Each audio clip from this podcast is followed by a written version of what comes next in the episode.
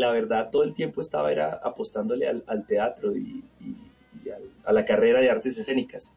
Y ya después empecé a hacer televisión y, luego vino el cine, hermano, y bueno, pues ahí va la, ahí va la cosa, pero en realidad sí desde muy chiquito escogí la, escogí la, la actuación como, como camino, pero siempre tuve la duda de todas maneras años después de si hubiera servido para otra cosa y qué hubiera podido hacer. Y la verdad, tampoco tengo ni idea como en qué. Me gusta mucho, me gusta mucho la fotografía, me gusta mucho, ahora me, me, me ha encarretado mucho la dirección, me gusta mucho la edición conceptual también pero pues no sé, creo que todo, de todas maneras, sí, de una u otra forma estaría relacionado con esto, ¿no? Sí, algo, algo relacionado con el negocio, por lo menos, porque además es de lo que sabe hacer y lo que ha visto. Toda la vida ha tenido un director, toda la vida. Claro, yo creo que sería bueno. En las noches, la única que no se cansa es la lengua.